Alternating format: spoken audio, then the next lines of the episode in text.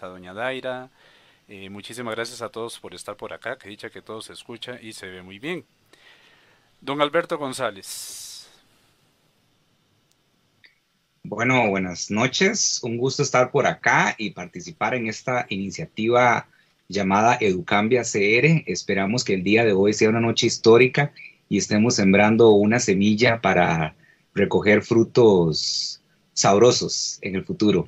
Eh, bueno, eh, tengo que presentarme, para el quien no me conoce, que me, me, imagino que son muchos, soy educador, mi nombre es Alberto González y trabajo con el Ministerio de Educación Pública desde hace 21 años, tanto en primaria como en secundaria. Tengo la experiencia en las dos áreas. Un gusto estar por acá.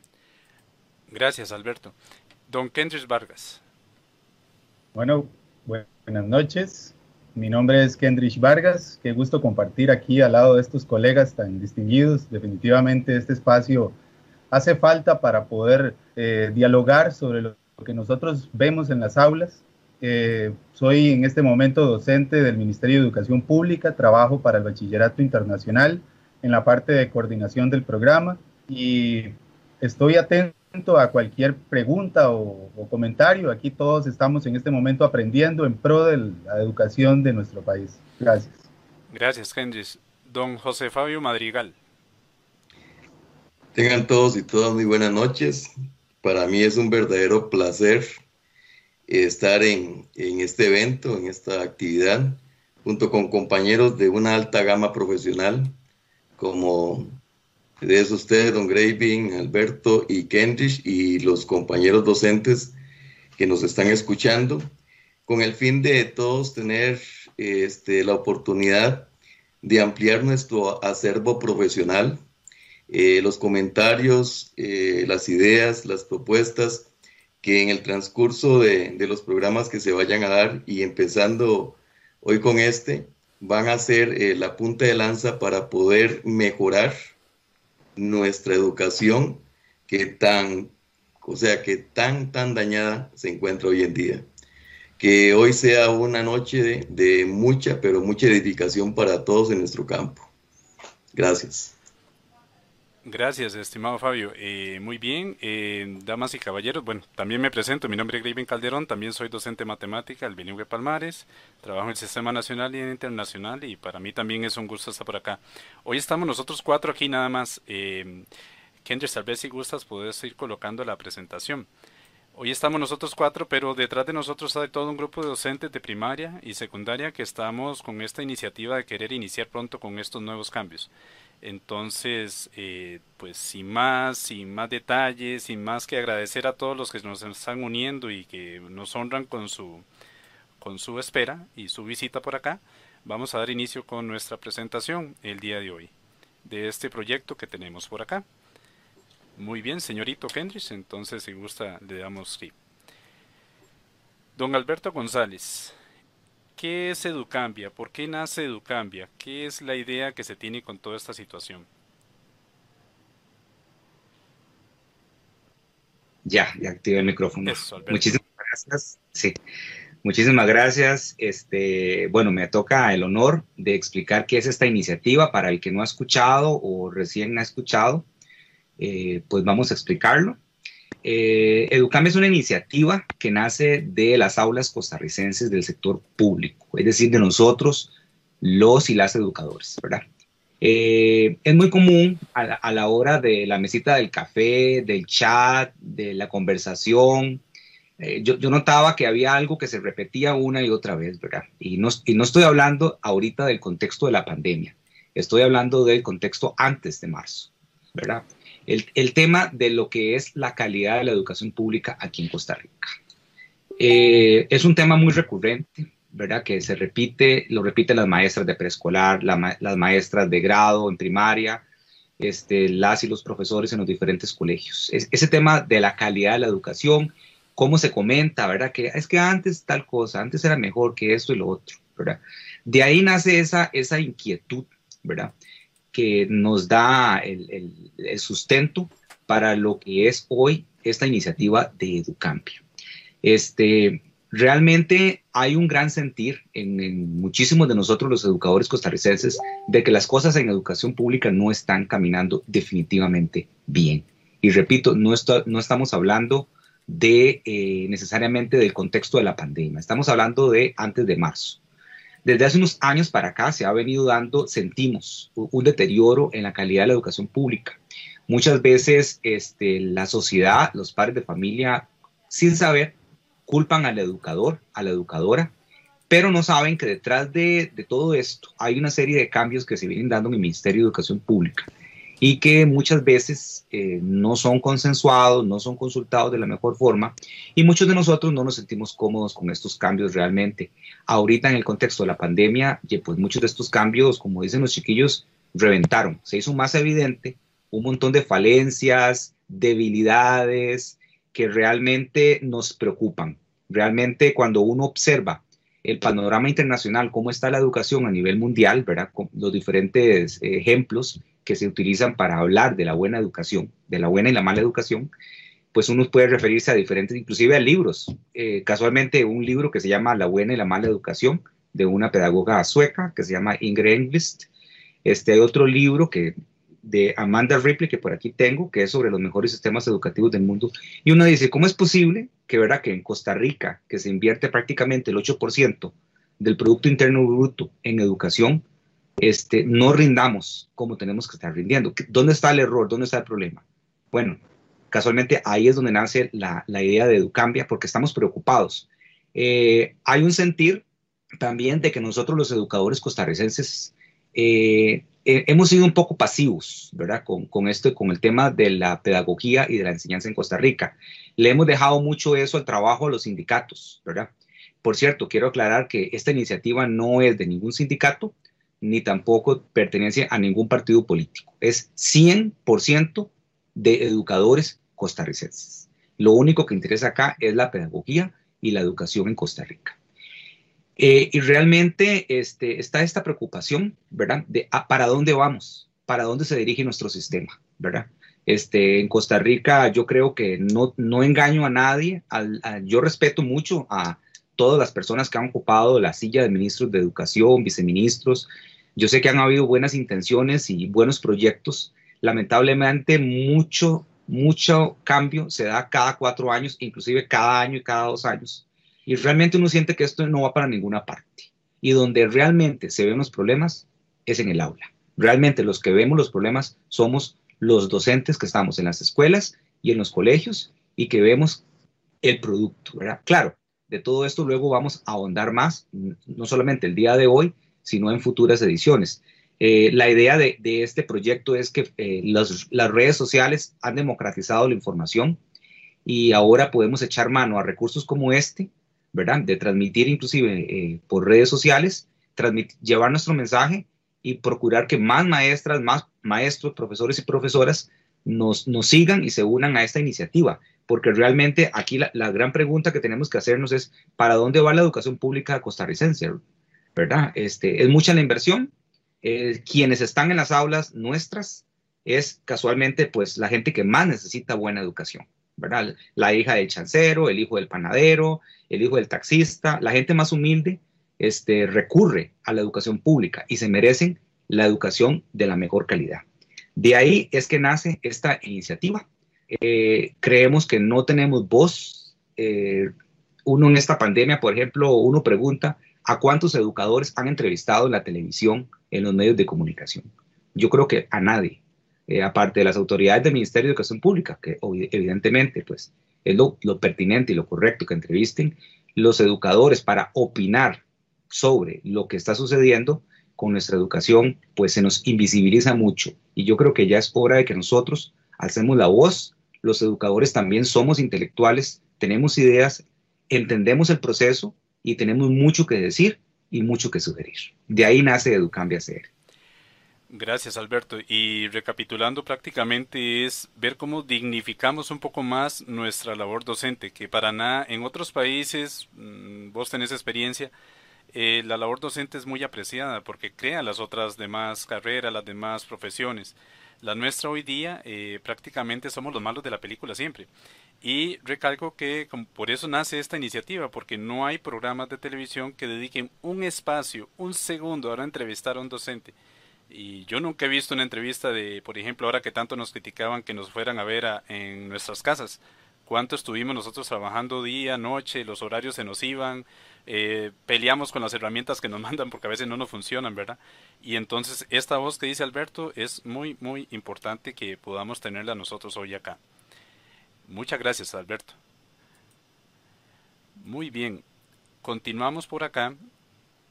A continuación, eh, vamos a ver cuál es nuestra visión y misión porque todo debe llevar un norte, todo debe llevar una guía, todo debe llevar algo que lo que vamos a trabajar. Y para eso eh, mi compañero Kendrick nos va a ayudar a entender cuál es la misión que tenemos, Kendrick. Con mucho gusto y muchas gracias, este, Graving, Alberto, este, aunado a todo lo que él pues, nos hace mención, nuestra misión como tal es que somos un grupo de educadores que busca analizar y transformar la educación pública en Costa Rica para procurar una sociedad más crítica, justa y mejor preparada para enfrentar los retos del siglo XXI. Justamente y pues enlazado con lo que nos mencionaba Alberto, eh, el, el, proyecto de Educambia básicamente en lo que se engloba es en generar ciudadanos críticos que busquen esa eh, justa y necesaria educación que los lleve a enfrentar los, retos que nosotros hoy en día estamos visualizando. Tenemos en esta noche una serie de puntos que vamos a, tocar, que queremos enlazar, queremos llevarlos a, un estado en el cual ustedes puedan participar con sus preguntas, que nos puedan generar ideas y que hagan crecer esta iniciativa con sus argumentos también. No solo lo que venimos a decir acá, porque no somos expositores de un tema eh, que está ya diseñado. Más bien estamos en este momento moviendo un poco las aguas para, para generar ese momento de crítica, ese momento que propiciemos un cambio. Y es básicamente nuestra misión. Muy bien. Si gusta, Graving, nos pone la, la visión, por favor. Y la tenés vos ahí, Kendrick, yo creo.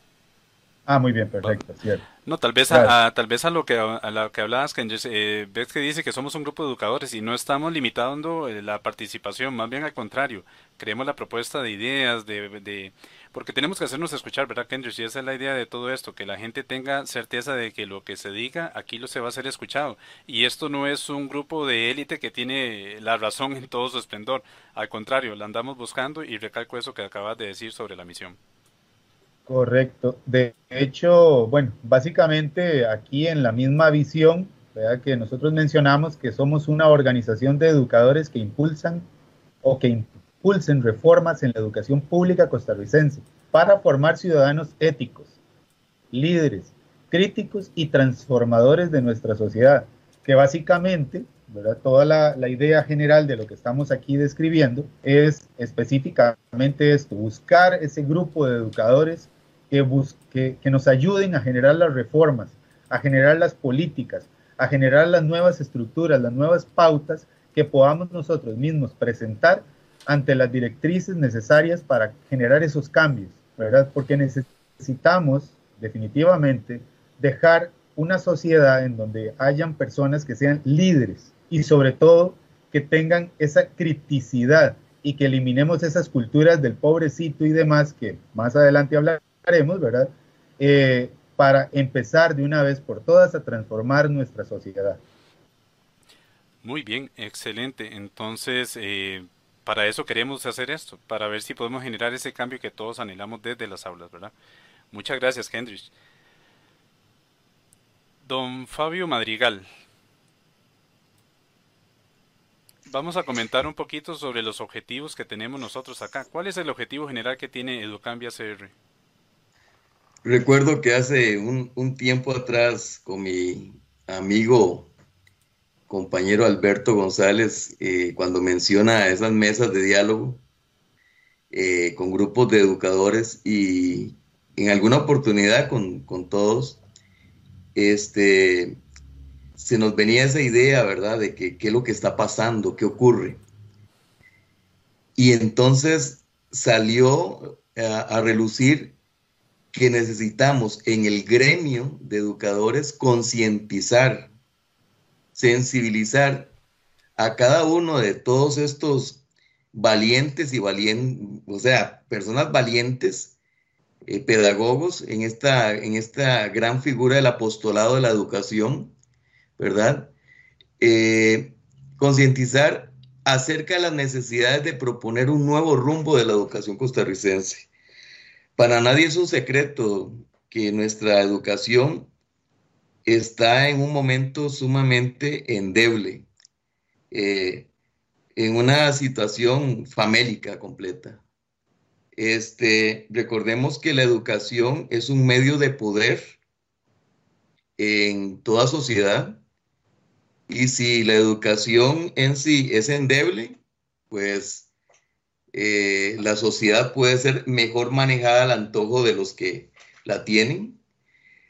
Pero yo recuerdo hace muchos años atrás donde a nosotros, o sea, a los, a los educadores, se nos incentivaba en una transversalidad de conocimientos en, en todos los aspectos, donde Graving Calderón en matemáticas en su momento podía hablar también de, la historia eh, de este libro como que yo recuerdo, por aquí lo tengo yo, este, del álgebra de Waldorf, de dónde sale el álgebra de Waldorf, o sea, de historia, de la historia, este, cómo manejar este, la transversalidad en español, etcétera. Pero ahora todo es tan, o sea, totalmente como aparte, eh, no, no se le ve una exigencia, una exigencia a nuestros estudiantes. Eh, bien lo dijo Kendrick, en su momento vamos a hablar de esto, ¿verdad? De, de cómo está este, todo tan, tan débil en la educación. Pero si ustedes recuerdan, por lo menos en hace mucho tiempo atrás, a los chiquillos en primer grado, así en primer grado, ya un chiquillo en primer grado podía tener el dominio de la letra cursiva y de la letra manuscrita, pero en una forma increíble, ¿verdad? Y a todo esto, ¿por qué? Porque la educación es una catapulta que puede a cada ser humano elevarlo y cambiarlo en la estratificación social es el medio de desarrollo en los pueblos, ¿verdad? Y en esto entonces eh, invitar a cada uno de nuestros compañeros docentes, a los mismos padres de familia, porque los padres de familia eh, tienen que preocuparse de cuál es la calidad de educación. Los sindicatos, no sé si alguno estará metido en un sindicato, pero es una de las cosas que también los sindicatos tienen que poner la voz en alto y decir, la educación de ahora es una educación endeble. El otro, este, entre los objetivos específicos tenemos, queremos propiciar el intercambio de ideas y opiniones entre todos los educadores.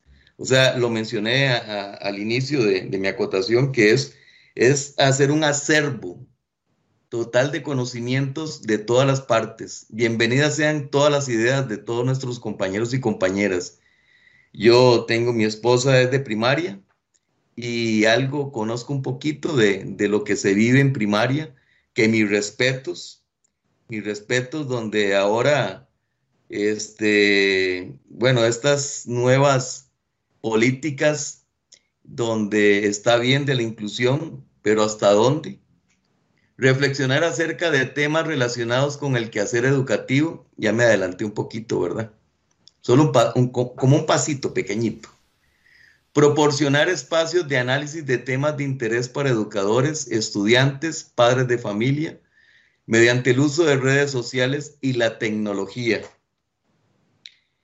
Y hablando de tecnología, hoy muchos de compañeros experimentamos situaciones donde nuestro estado de, nervios e, estuvo comprometido, Este, eh, porque ahora eh, esta modalidad virtual llegó para quedarse, ¿cierto? Y bienvenida sea porque es un campo muy bonito, pero donde a uno le dan una herramienta que también es totalmente escueta y no, no, no, no, está bien, bien planteada, este, con tanto dinero que se invierte, dijo Alberto que un 8, un 8% del, del PIB.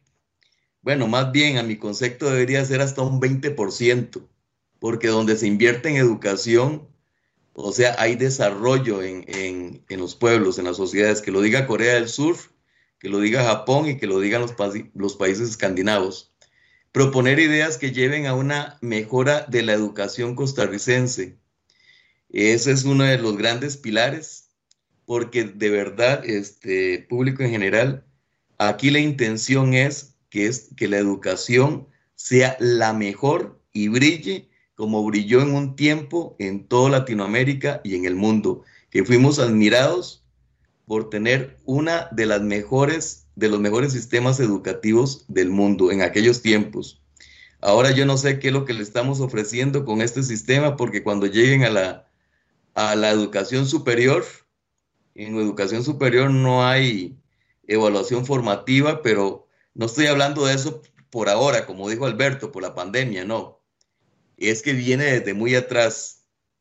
Y de muy atrás eh, también lo tocó eh, Kendrick. Tenemos que quitarnos ese concepto del pobrecito. No, todos podemos dar un poco más.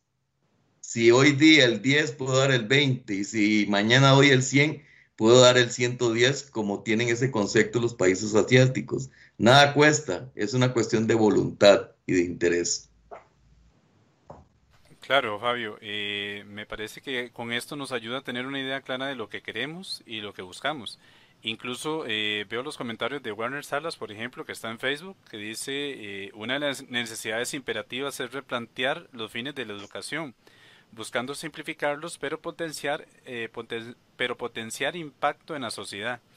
Y don Francisco Segura, profesor de matemática, eh, nos cuenta que esto es fácil de definir. Ahora todo es regalado y docente que no se alinea a lo malo, anticuado, estricto eh, y está muy propenso a, tener serios problemas.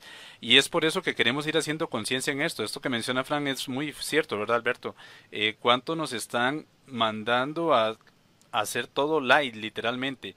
Eh, Dios libre exigir, que es algo que ahorita vamos a conversar con Kendrick sobre esa cultura que tenemos, sobre todo en Costa Rica, que es algo que pues nos preocupa un poquito, ¿verdad?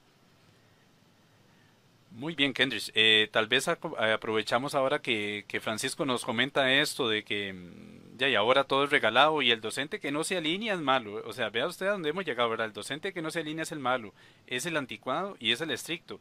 ¿Será entonces, Kendrick, que la cultura eh, juega un papel fundamental o hasta qué punto o en qué medida lo podríamos eh, generalizar con respecto a nuestros eh, planes de estudio, por ejemplo?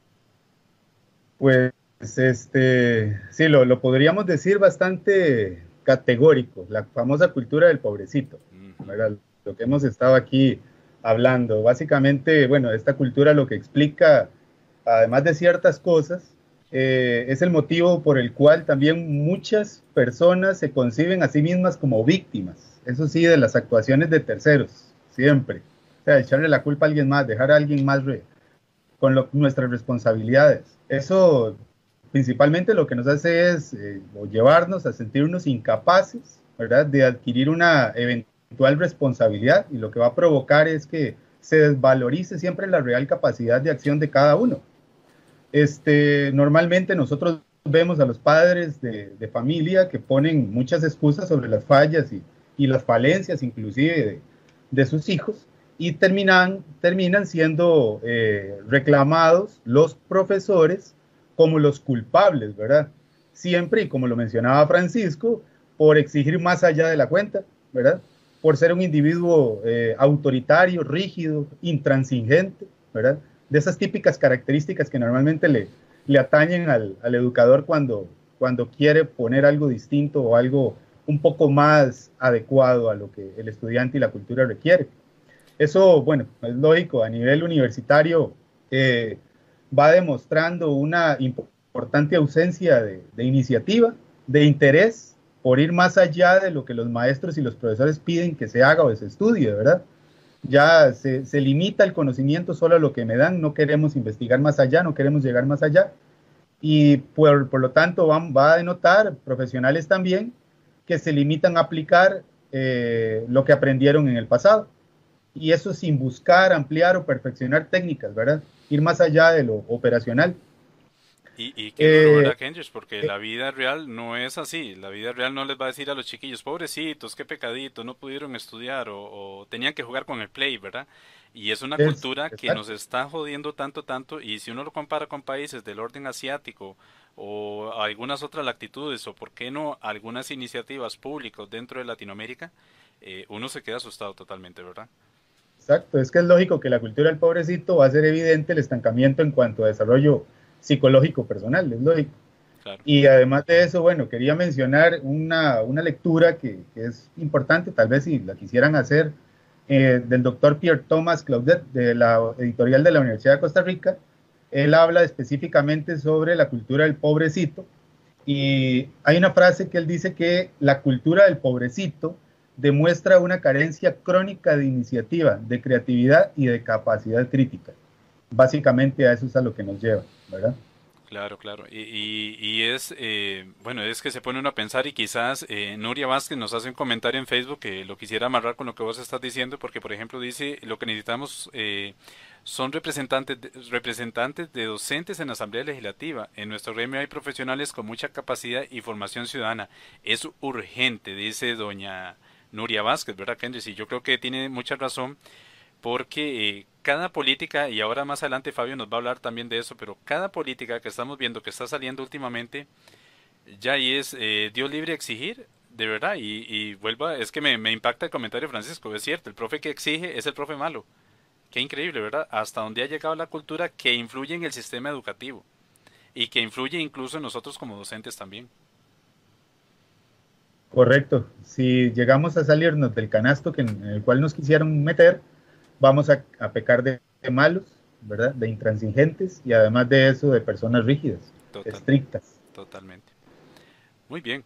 Muchas gracias, Henry. Este tema de se las trae, ¿verdad? Es un tema que, que, tenemos mucho que hablar. Tenemos mucho que hablar, muchísimo, ¿verdad? Porque yo, y bueno, usted trabaja en bachillerato internacional, yo también, y en un colegio público. Y, y sabemos ambos que la educación sí puede exigir, sí puede ser de calidad, y sí pueden los chicos darlo, ¿verdad?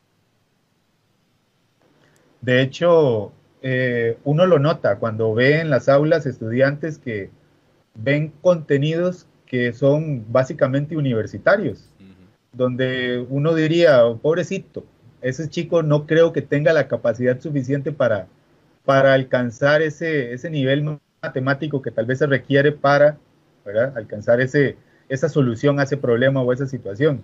Y uno lo nota resolviendo elevados sistemas de, ecuaciones con diferentes niveles de análisis que es de envidiar. Y no existe la cultura del pobrecito en esos cursos, no existe la cultura del pobrecito en la cantidad de, de, en lo que es la malla curricular que ellos tienen que afrontar. Entonces yo considero que en el punto de vista eh, del docente, si existe la, la, visualización de que todos, se, todos podemos y que se puede alcanzar ese, ese nivel que queremos como docentes, se puede, se logra. Y olvidarnos por completo de ese concepto. La cultura del pobrecito no puede existir.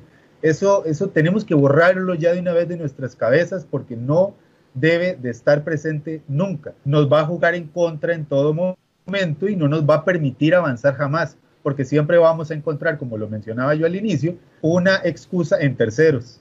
El culpable siempre va a ser el docente que nos quiere dar más allá de lo que se le está pidiendo. El culpable siempre va a ser la tecnología porque como docentes no la queremos aplicar. Entonces no debemos de culpar eso, sino más bien apropiarnos de todas esas oportunidades que nos llegan. Correcto, correcto. Muchas gracias, don Kendrick. Eh, siguiendo con un comentario que hace doña Carmen, eh, voy con Fabio ahora para, para, la siguiente parte que nos va a hablar Fabio un poquito sobre el tiempo, sobre Fabio, digamos, en, el, un sentido tico que decimos nosotros, ¿verdad? Ya pinta algunas canas. Eh, eso es signo de experiencia y madurez en un sistema educativo y creo que es una persona que nos puede ayudar muchísimo. Doña Carmen Castro nos comenta que lo más preocupante de todo esto es que estos chicos que estamos hablando sobre la cultura del pobrecito o sobre que no nos dejan a nosotros como profes eh, hacer nuestro trabajo prácticamente, serán los futuros líderes de nuestro país en todos los campos.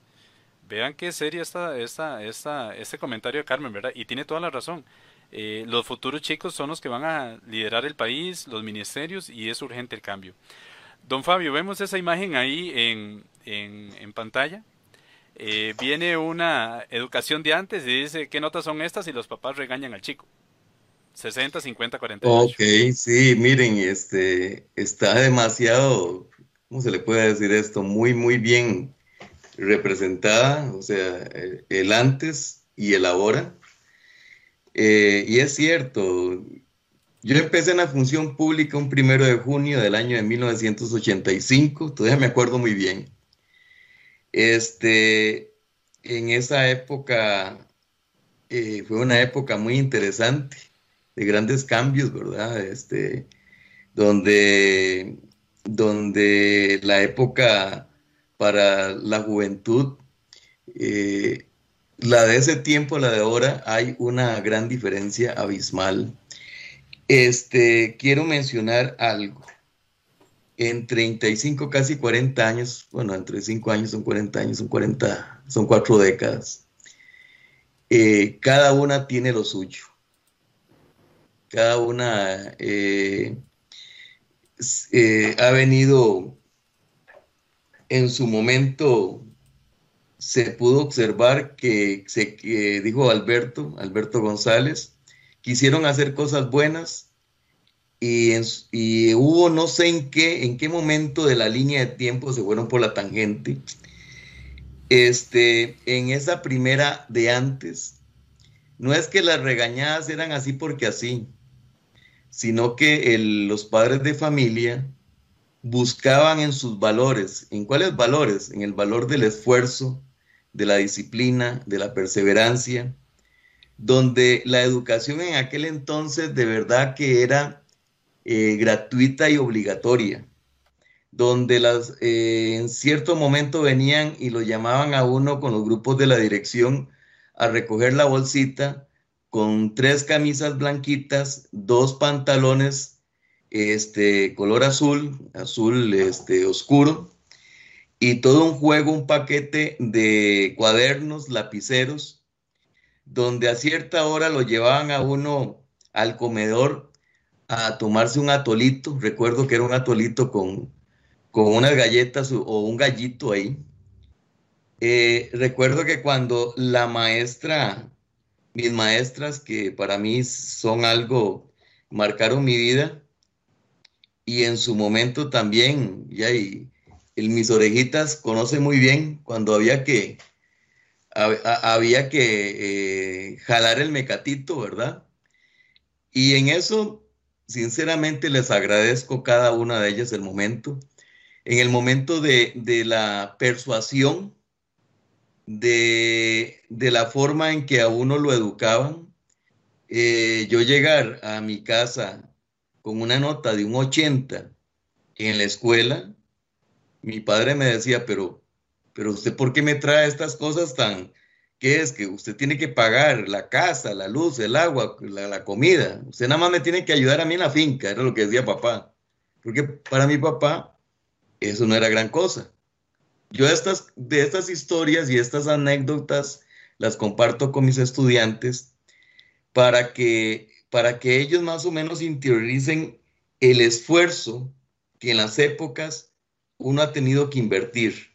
Este, me decía un día estos, con una situación que pasé hace poco, un funcionario que yo le agradecí la atención que me dio, porque me atendió y le decía yo, Señor, permítame decirle delante de toda esta gente que muchísimas gracias por esa forma en la que usted me ha atendido si todo y cada uno de los funcionarios públicos lo atendieran de esa forma, no hablarían tan mal.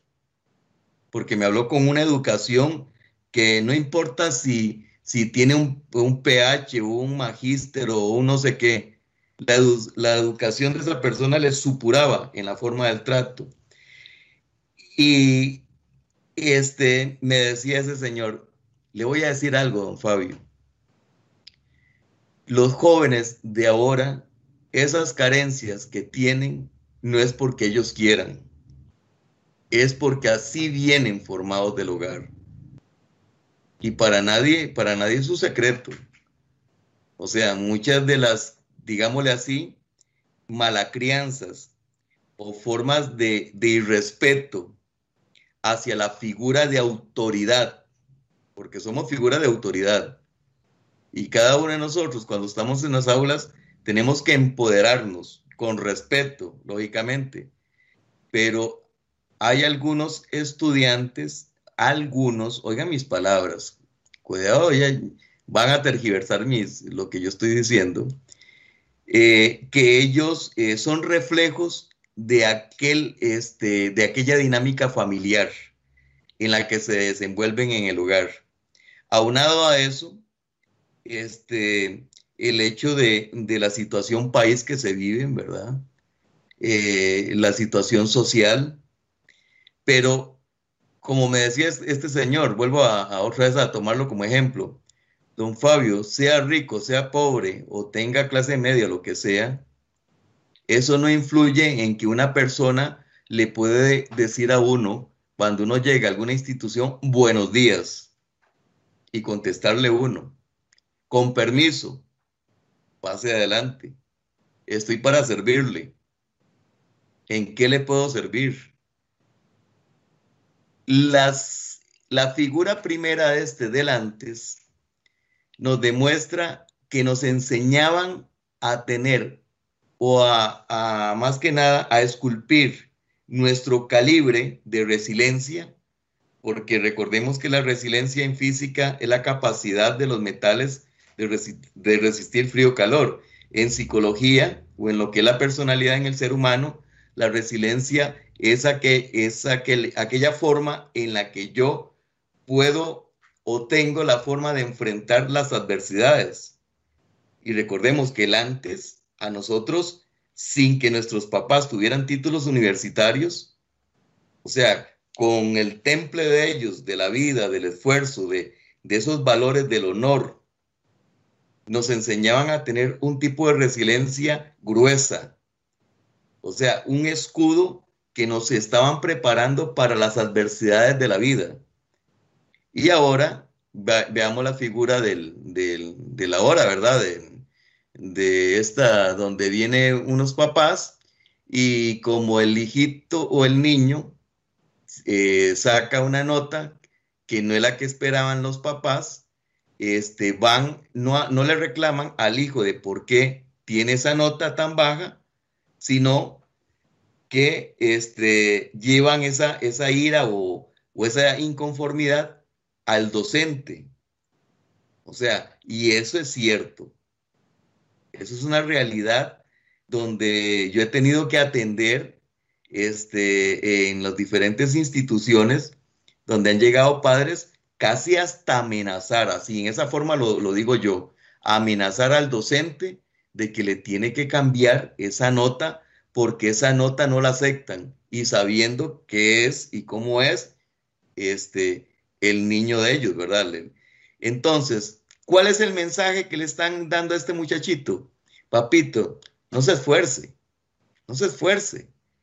Si en la vida aquí hay como zafarse de, las cosas, y aquí está papá y aquí está mamá, para que le, para que le podamos chinear y dejarlo hacer todo lo que usted quiera.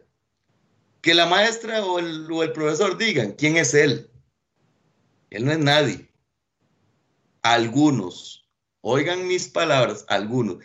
Hay unos padres de familia que mantienen aquel respeto, que aún, que aún persisten en salvar esos valores, los valores espirituales, los valores morales, los valores familiares, respeto, honestidad, disciplina, perseverancia. O sea, e-, eso que el país tanto está necesitando. Ser honesto. Como una figura, un líder va a decir una cosa hoy y va a cambiar mañana. No, si yo como estudiante digo, hoy voy a hacer esto, pues lo hago y me comprometo. ¿Cómo es posible que ahora, en este tiempo, a nosotros los educadores se nos digan, pónganse detrás de aquellos estudiantes que no presentan nada? ¿Cómo es posible? Para eso tienen figuras de autoridad en su hogar. ¿Cómo es posible que se diga que si no hicieron trabajos, todavía ah, se les puede ofrecer algo más para que puedan pasar al nivel que, al siguiente nivel? O sea, ¿qué clase de seres humanos, de personas, o sea, personas útiles, productivas, de bien, estamos creando para nuestra sociedad costarricense? Y termino nada más con esto.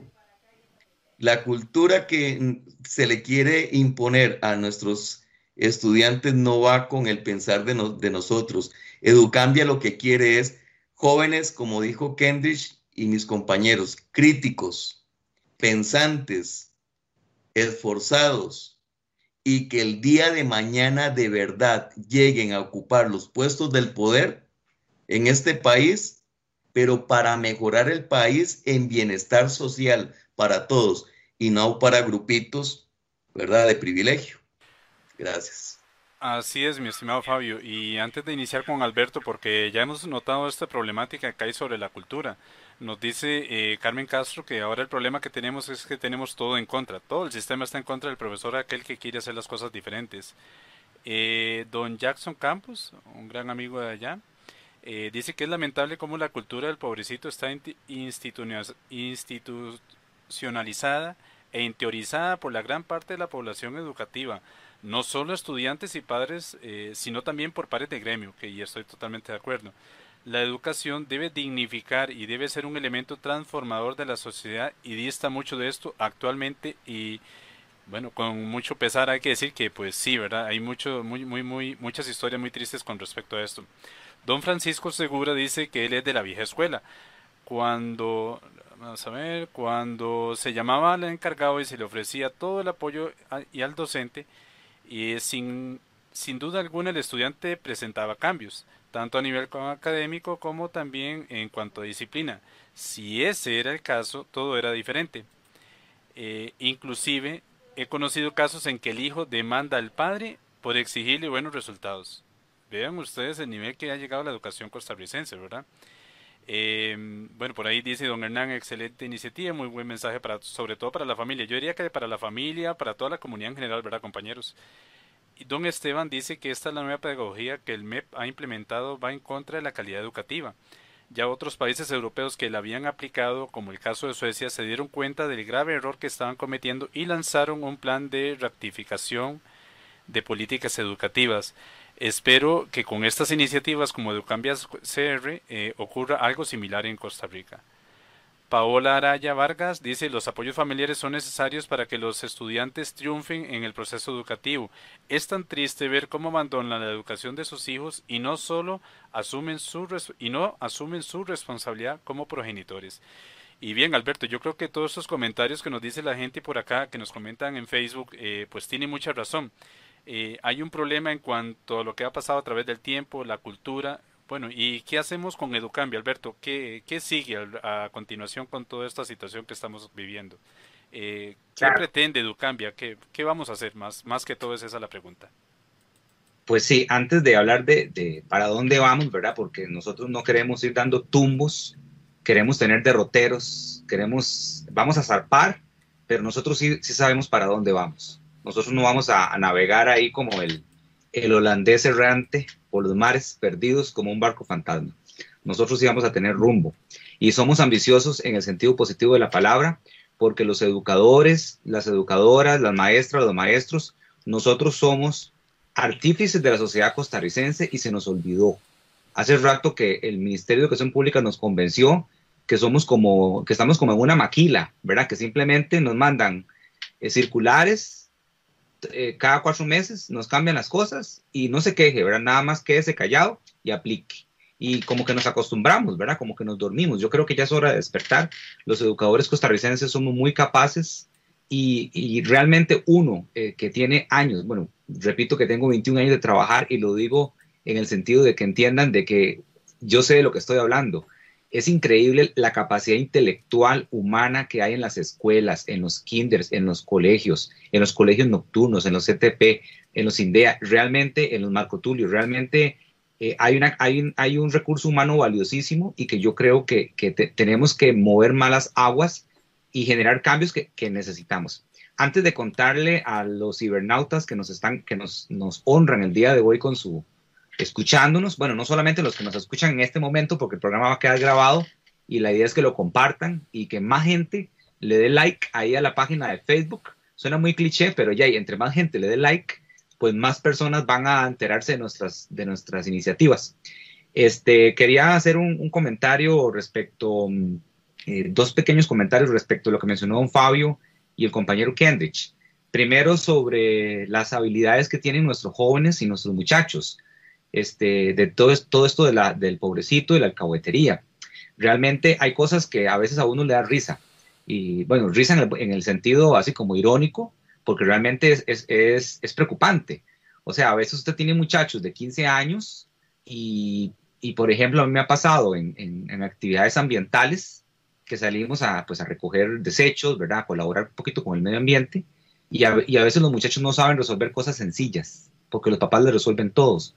Estamos hablando de que si tiene un saco y tiene que amarrarlo porque tiene latas adentro, le preguntan a uno qué tiene que hacer, ¿verdad? Eh, o sea, cuando lo lógico es que amarre el saco o se le rompe una bolsa plástica que, que venía con aluminio y van y le preguntan a uno qué tienen que hacer y se quedan a la par de uno sin hacer nada hasta que uno les diga exactamente qué tienen que hacer, ¿verdad? Este, alguien podrá decirme, ¿y eso qué preocupa? Bueno, a mí sí me preocupa. O sea, está bien si yo tengo un niño de primer grado, de segundo grado, que está aprendiendo, pero el problema es que si las mamás y los papás le resuelven todo a sus hijos, absolutamente todo, que pues realmente los hacen eh, incompetentes en el sentido de que no son competentes siquiera de resolver pequeños problemas. Y una persona que no pueda resolver un pequeño problema, como amarrarse los zapatos o amarrar un saco, hacerle un nudo, este, pues evidentemente eso se extrapola a la vida y luego no, va a poder resolver problemas emocionales, sentimentales, familiares. Y esa idea, ¿verdad? este, y luego, eh, lo otro que quería mencionar es sobre el, igual hacia lo de la cultura del pobrecito, de que realmente eso no funciona. Si vemos eh, los mejores casos de los que yo siempre hablo, y bueno, para el que no sabe, yo soy ex becario de Japón y tuve el honor de recibir una beca y estar por allá del 2003 al 2005, y me gustan mucho las culturas asiáticas. Y yo siempre pongo el ejemplo, eh, Japón, que recibió dos bombas atómicas, eh, Corea, que estaba destruido después de la Segunda Guerra Mundial, Singapur, que era una isla miserable que nadie quería, ni siquiera Malasia.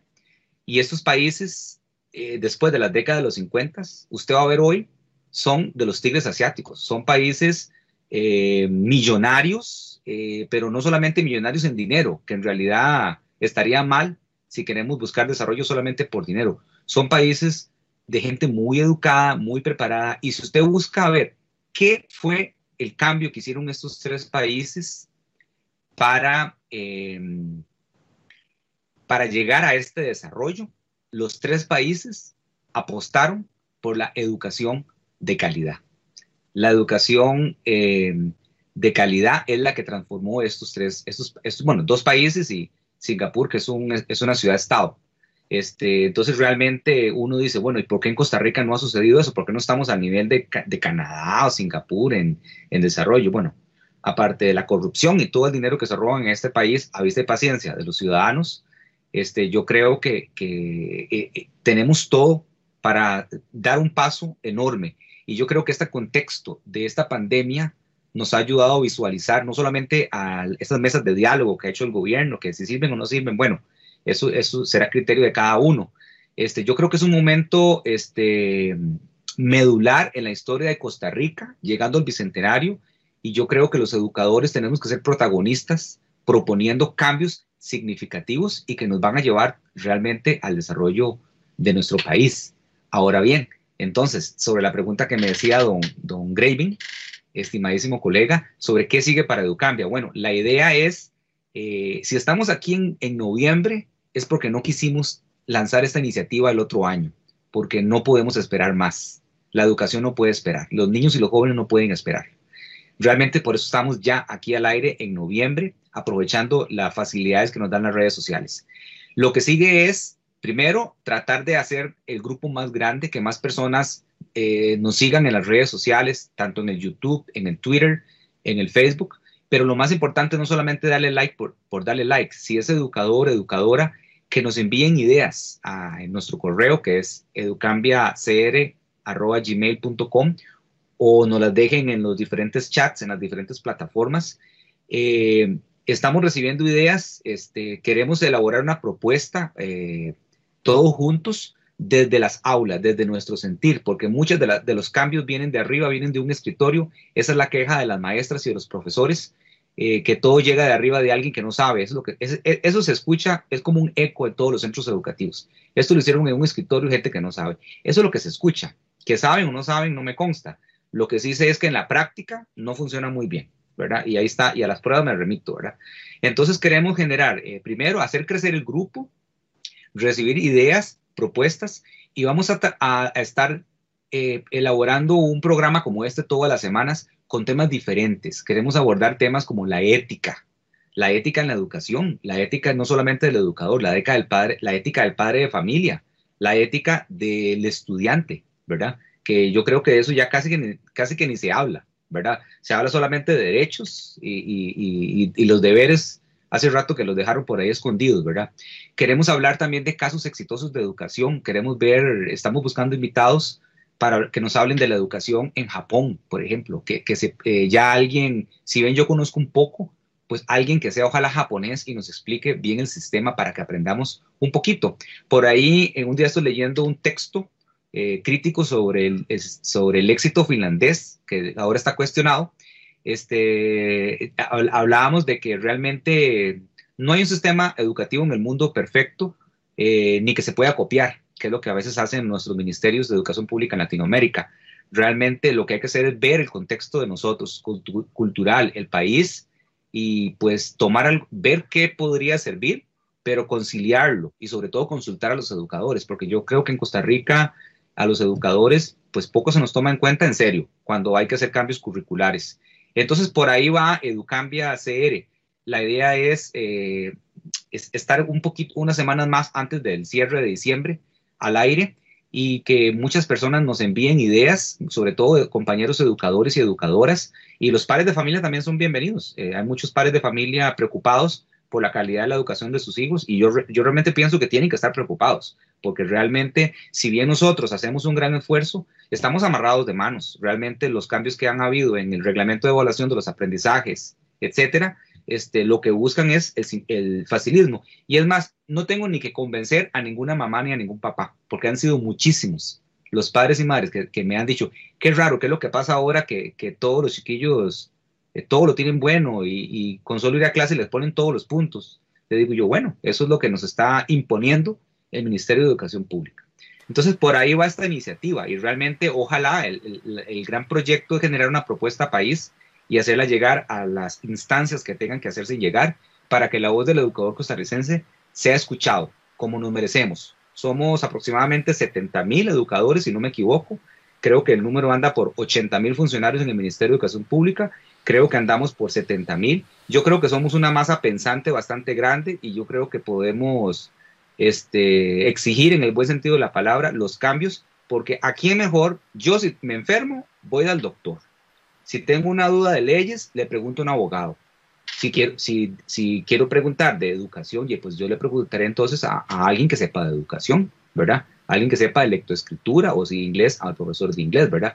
Pero nosotros ya no, no nos toman en cuenta, no nos preguntan nada. Casi que somos un cero a la izquierda y realmente en parte nosotros los educadores hemos permitido eso y yo creo que es el momento de generar un cambio y también demostrarle a la sociedad costarricense que nosotros los educadores somos personas que valemos y que sabemos mucho y que podemos ayudar a transformar nuestro país.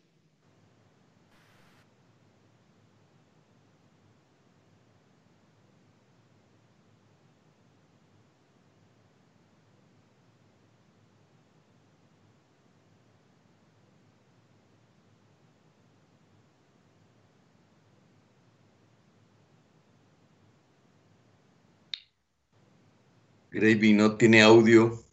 Gracias, eh, Fabio, gracias. Eh, me mutié, dirían los chiquillos cuando estamos en clases. Eh, no les decía. Listo, ¿sí me escuchan ya? Listo, ahora sí. Ah, gracias. Les decía que leemos unos comentarios finales para ya ir finalizando el programa, que tenemos la idea de siempre durar más o menos una hora. También nos comentan egresados del colegio, personas jóvenes. Erika Castro dice definitivamente los dirigentes del MEP impulsan la cultura mediocre. Es, es algo que podemos tener presente por ahí. Jessica Vargas, psicóloga del Colegio Bilingüe Palmares, dice, este tipo de cambios no solamente son visibles en los contenidos de los programas y en las estrategias de evaluación, sino están presentes de forma particular en las conductas de los individuos y forma general de la sociedad. El facilismo y permisividad enmarcados en nuestro sistema educativo responden rápidamente a cualquier demanda del niño y adolescente, fomentando que a estos no tengan que esforzarse y aprender a obtener las cosas de manera inmediata. Estos patrones influyen en la capacidad de resiliencia y tolerancia a la frustración que permiten a los seres humanos reaccionar adecuadamente ante la adversidad y en su capacidad de adaptación. Pues muy buen comentario de Jessica que podría dar cabida, cabida a un programa nuevamente. Don Marvin Mora dice, los felicito por esta iniciativa, es urgente lograr un cambio de inmediato, de lo contrario este país no logrará salir del atolladero donde estamos. Totalmente de acuerdo. María Fernanda Cascante dice, considero que la educación es un asunto que nos compete a todos y no únicamente al docente. La educación no puede ser abordada desde una única vertiente. Debemos ser eléctricos, esto es, inclusivos, interdisciplinarios, integrales, por lo cual todos todos en la sociedad tenemos un gran compromiso por hacer valer este derecho y exigir una educación pública de calidad, justo como lo fue años atrás. El apoyo en el hogar es esencial para una educación de calidad y con excelencia, ya que el estudiante es reflejo de lo que percibe en su hogar. Totalmente de acuerdo. Doña Dunia, gran parte de los estudiantes no les interesa aprender en nuestro sistema educativo actual, no permite la exigencia. Una buena educación requiere exigencia, pero el educador que sea exigente lo califican tanto los padres de familia como los estudiantes como un mal, educador, un mal docente. Y ni qué decir del reglamento de evaluación con los últimos cambios es casi imposible que un estudiante no se esfuerce e incumple, em, resulte aplazado o reprobado. Y don Marvin dice, bueno, te saludo Alberto, eh, la cultura del pobrecito y la ley del menor esfuerzo son el cáncer, y óigase bien, el cáncer que carcome nuestra sociedad y especialmente a nuestros jóvenes. Felicitaciones por esta iniciativa, dice doña Diana, Gaudia Arroyo, por supuesto del escritorio donde no, es, no se ve lo funcional, la realidad que se aprende como debe ser. Don Roque Quinteros, otro compañero del colegio, tenemos ya varias décadas de este proceso de desarticulación en el modelo educativo costarricense. De parte de la jerarquía política, nunca ha existido un verdadero proyecto educativo país e integral a la cultura e identidad propia como pueblo. Se ha manejado eh, el recurso humano, los estudiantes, como herramientas productivas al servicio de los sectores empresariales y corporativos. Esto lo vemos claramente eh, cuando se establecen profundos recortes en el ámbito educativo y a nosotros como docentes nos dejan trabajando con las uñas y dientes tratando de salvar las futuras generaciones. Eh, Janina, por supuesto, esto hay que compartirlo en los chats de padres e invitarlos para estas iniciativas, por supuesto que eso deseamos. Eh, debemos empezar a formar esa conciencia social, para eso es este programa puramente, Erika, para ir tratando de hacer esa conciencia que se necesita Ana Zuleika eh, nos dice, bueno, nos felicita a todo el cuerpo docente por esto que está viendo.